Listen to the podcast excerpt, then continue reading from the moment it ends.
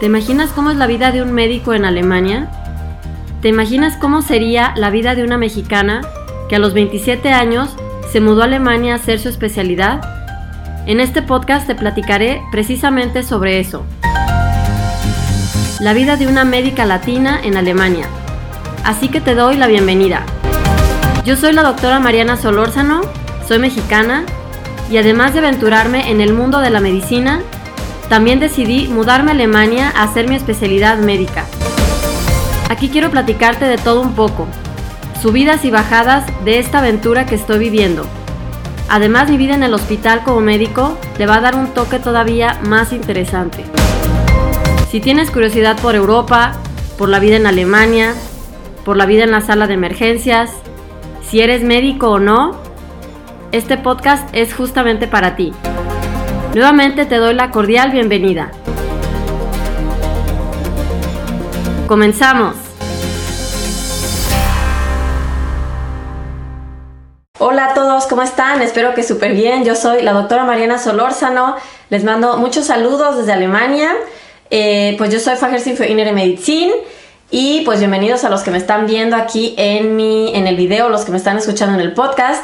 Hoy quiero platicarles sobre un tema un poco diferente. Ya les hablé mucho de leyes y este, trámites para trabajar como médicos, etc. Bueno, hoy de otra cosa y es sobre, sobre em, los beneficios para las embarazadas en Alemania. Ya hice una, parte, la primera parte del, del video, pero bueno, aquí es como ya más adelante, que cosas un poco más que no solamente tienen que ver con el trabajo, sino cómo es la atención médica, en qué consiste para todos los médicos que quieran trabajar en Alemania, em, bueno, mujeres o, hombres que tengan esposa, novia, lo que sea, que vaya a tener hijos, pues que sepan cómo es, ¿verdad? Así que les voy a platicar de eso, ¿ok? Y si bien que no puedo respirar, si es porque ya estoy muy gorda, miren, no me puedo parar. Ahí está mi panzota. Entonces, por eso siento que estoy corriendo un maratón mientras hablo, ni modo. Ya estoy en la semana 34, o sea que ya pronto, pues en, ¿qué serán? Cuatro a seis semanas ya nace la siguiente hija. va a ser niña, entonces se va a tener dos. Qué bien. sí, muy bien. Así que voy a contarles un poco sobre qué pasa cuando en Alemania, cuando alguien descubre que está embarazada, ¿verdad? ¿Qué es lo que sucede? Y sí, así es. Bueno, es, bueno, es mi experiencia personal, como siempre. Bueno, resulta que, eh, pues yo estaba trabajando en el hospital, obviamente y cuando ya supe que estaba embarazada, con una prueba pues normal de, embarazo, entonces eh, lo, primero que, pide el hospital es que uno vaya con el ginecólogo y que el ginecólogo pues haga la haga un pues haga una documentación pues de que pues sí está confirmado el embarazo y todo, ¿ok? Y lo primero que me dieron fue esto que se llama Mutapass, que es como el pasaporte de mamá, Mutapass. pasaporte se dice PAS nomás. Así que Motapas pues es simplemente el pase de mamás. Bueno, y aquí es un librito que tiene pues un montón de cosas. Tienen aquí todas las citas con el ginecólogo y en, cada, en cada este, pues, sección ahí pone que pues cómo están las vacunas y, y qué cosas encontraron, bueno, un poco de la historia clínica y según cada, cada vez que se va con el ginecólogo, cada cita, entonces pues aquí escriben sus mediciones o lo que el objetivo de esa, de esa cita, ¿verdad? De ese estudio, em, de ese estudio sonográfico. Así es. Y bueno, pues hay que ser súper puntual con las citas, ¿verdad? No puede uno faltar o yo qué sé, porque si no, pues está súper mal. Em, pues miren, aquí tengo un montón de citas. ¿Cuántas? 1, 2, 3, 1, 2, 3, 4, 5, 6. 6 citas más o menos, porque dos son con la, bueno, 7 Em, unas primero son como que cada mes, primero al principio son más seguidas, luego ya las van alargando y al principio ahorita que yo voy en la 34, a partir de la semana 33 ya son cada dos semanas las citas, así que ahorita voy cada dos semanas y bueno, pues ya nomás ahí van viendo a ver cuándo ya van a ser el chamaco, ¿verdad? sí, y también em, hay derecho a, ir, a, tener unas citas con una jebame que la traducción podría ser mm, partera, ¿ok? Bueno, en México yo no conocía eso, la verdad, este, las parteras que trabajaran en conjunto con, los médicos, pero aquí este, las Hebame, que son las parteras, Pues miren, ya el primer día, pues nomás ahí fue como puro chisme, ¿verdad? fue pura plática, solo me estaba preguntando, ¿y cómo te sientes? ¿Y cómo te va? Y no sé qué, yo, pues bueno, ya, pues lo de diario, ¿no? ¿Cómo me siento? Bueno, pues gorda, eh, panzona, mmm, pero, o sea, bueno, así como que es como para sentirse en confianza, yo qué sé. Eh, en muchos hospitales, en muchos hospitales, las Hebamen son las que asisten el parto. En realidad no están a veces los ginecólogos ahí, sino, lo, sino las Hebamen, a menos, a menos que, se, que haya como una urgencia o algo. Ya les platicaré cómo, cómo va a ser el, parto. Bueno, ese es, ese es, el objetivo, que sea parto. Ya les platicaré si, este, pues, quién estuvo ahí, la Hebame o la, la, ginecóloga, pero así es como funciona. En, en, Alemania, además, cuando uno va con la ginecóloga, o sea, el ginecólogo del, de la, del consultorio no es el que atiende en el hospital, ¿ok? En el hospital atiende, pues, el que tiene guardia, pero no es como, bueno, al menos en México sí es así. Uno va con el ginecólogo ahí, este, del consultorio privado y normalmente ellos también van al, parto, asistir al parto, la cesárea, lo que sea, pero aquí en Alemania no, muchos los, los médicos del, este, los ginecólogos pues nomás hacen ultrasonidos y no todos trabajan en el hospital también, pues así quieren, no quieren ir al hospital, da igual, ¿verdad? Y nomás hay que llegar el mero día del, pues ya con las contracciones y todo al hospital y el que va a atender es el médico de guardia. Eso a mí no me molesta para nada, yo, pues mi primera hija nació en Houston, Texas, y ahí está, miren, diarios, se escuchan sus gritos en los videos. Em, y también, pues yo no conocía ahí al que me iba a atender y fue igual, entonces, bueno, yo no tengo problema con eso, ¿verdad? Pues confío en los médicos y yo soy médico y quiero que los pacientes confíen en mí, pues yo confío. Así que bueno, no, no hay problema. Mm, uno aquí puede buscar también el hospital al que uno quiere ir a, a parir. Em, por ejemplo, yo vivo pues en una, en una ciudad ahí, según ellos es ciudad, pero bueno, es más bien pueblito. no, ciudad chica, ok, no es pueblo perdido, está, si hay civilización.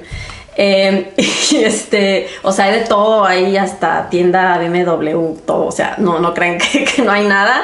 Bueno, el punto es que este, aquí hay un hospital que se puede decir que es un hospital mediano, lo podría llamar así, pero Mm, no tiene terapia intensiva neonatal y pues normalmente no se necesita, ¿verdad? Pero, o sea, los que atienden a los bebés cuando nacen, pues ya les dije, la jébame y entre el este, ginecólogo, pues ya ven al bebé y bye. Pero este, yo soy la verdad muy, muy paranoica y muy estresada, entonces, y como en México, bueno, nacen 60 bebés en una noche, bueno, exageré, 30, o sea, muchísimos este, van saliendo bebés a cada rato y yo me acuerdo como todo lo que pasaba cuando estaba yo en perinatología y la verdad es que este, pues no quisiera que si hubiera una emergencia, yo ya sé que en ese hospital no hay, em, o sea, tendrían que hablarle al anestesiólogo, ¿verdad? De, ay, el bebé pues no respira bien y tienen que hablarle al anestesiólogo de que a que llegue, de que a que intuba al bebé. Ni siquiera sé si tengan respiradores para bebés Capaz que sí, capaz que no, pero bueno, yo no quiero averiguarlo en ese momento. Entonces, eh, por eso pues mejor me voy a ir a un hospital, porque no puede decidir, a un hospital que está en la siguiente ciudad, que está aquí a 10 minutos, le digo, está todo cerca aquí, donde sí está un hospital de este, alta especialidad, donde sí hay perinatología y terapia intensiva neonatal y todo. Eh, sí, solamente hay que llegar ahí. Yo mandé un formulario que me hicieron llenar, este, donde solamente dice, ah, pues si quieres tener tu hijo aquí, bueno, pues ya llena tu hoja. Ni siquiera había que ir una cita antes o algo. Me dijeron, no, pues si no eres de riesgo no necesitas. Afortunadamente, pues no soy de riesgo. Y bueno, pues voy a ir ahí pues nomás por, por miedosa. Además, como con mi primera hija se necesitaron forceps. Aquí en Alemania no hay forceps, solo hay una cosa que se llama Glocke, que es así como parece para destapar baños. Em, pero digo, no, pues imagínate, este, ahí, si aquí no hay forceps, si no la pueden sacar, ¿qué va a pasar? Bueno, por eso, pues yo lo decidí así, pero lo bueno es que aquí uno puede decidir a dónde quiere ir a tener a su hijo. Y pues si yo elegí ahí, ¿verdad? Hay, hay mamás que más bien lo que quieren es estar así todo más más relajado y estar como en una tina y este no quieren epidural y todo. Bueno, yo quiero todo lo contrario, yo sí quiero, ya que me duele horrible, claro que quiero la epidural, claro que quiero este em, todo contra el dolor, este, lo que sea, y quiero tener sensores por todos lados y, este escuchar el monitor tit, tit, que está latiendo mi corazón para que me salven rápido si pasa algo. bueno, a unas personas les estresa escuchar eso, ¿verdad? Quieren más bien estar más tranquilos, así tipo, yo qué sé, como en su casa, no sé. Pero yo no, yo quiero todo, todo, todo, este, escuchar sensores y todo que pite todo el rato. Y alarmas si algo pasa, ¿ok? Pero bueno, esa es la ventaja de Alemania. Em, sí, y bueno, pues, ¿qué más? ¿Qué más puedo decirles? Mm, la ginecóloga, pues, me ha atendido muy bien, muy buena gente. Eh, también al inicio, al inicio del, em, bueno, los primeros como después de la segunda cita ya preguntan que si, que si quiere alguien hacerse exámenes de, para saber si alguien tiene alguna, el bebé tiene alguna malformación o algo, eso hay que pagarlo es, lo extra, cuesta como 100 euros, pues yo la verdad dije que pues no quería, porque dije pues qué, ¿qué voy a hacer? Pues de modo de regresarlo y decir, pues ahí les va de regreso. Así que yo no quise hacer ese examen. Se puede hacer, si quiere uno no, pero pues no, yo no quise. ¿Ok? ¿Y qué más? No, pues todo, normal, hacen exámenes de sangre. Em, yo me acuerdo que en México no me hacían exámenes de nada y aquí, bueno, hay que examen de la tiroides, de quién sabe qué y de una y no sé qué. En México, al menos cuando yo estuve ahí, no me hicieron examen de nada, ¿ok? Nomás ahí iba los ultrasonidos, pero exámenes de sangre no. Y bueno, ya tomar ácido fólico, este, hierro, pero pues ya, nada más extravagante. Así que, pues bueno, ya está en la cuenta regresiva, ya les contaré qué pasa, este, qué pasa en el parto, espero que no sea igual que el otro con sus forceps y eso. Mm, sí, les cuento y, ajá, luego les cuento ahí qué, qué pueden hacer los esposos en el hospital o aquí se puede pedir en el hospital como un cuarto familiar, familia encima, y puede dormir el esposo, es más, el, otra, la otra hija, no sé ya les contaré cómo es a la mera hora en la vida real, ¿ok? Y sí, pues que estén súper bien. Este, les mando muchos saludos y pues nos vemos a la próxima. Bye.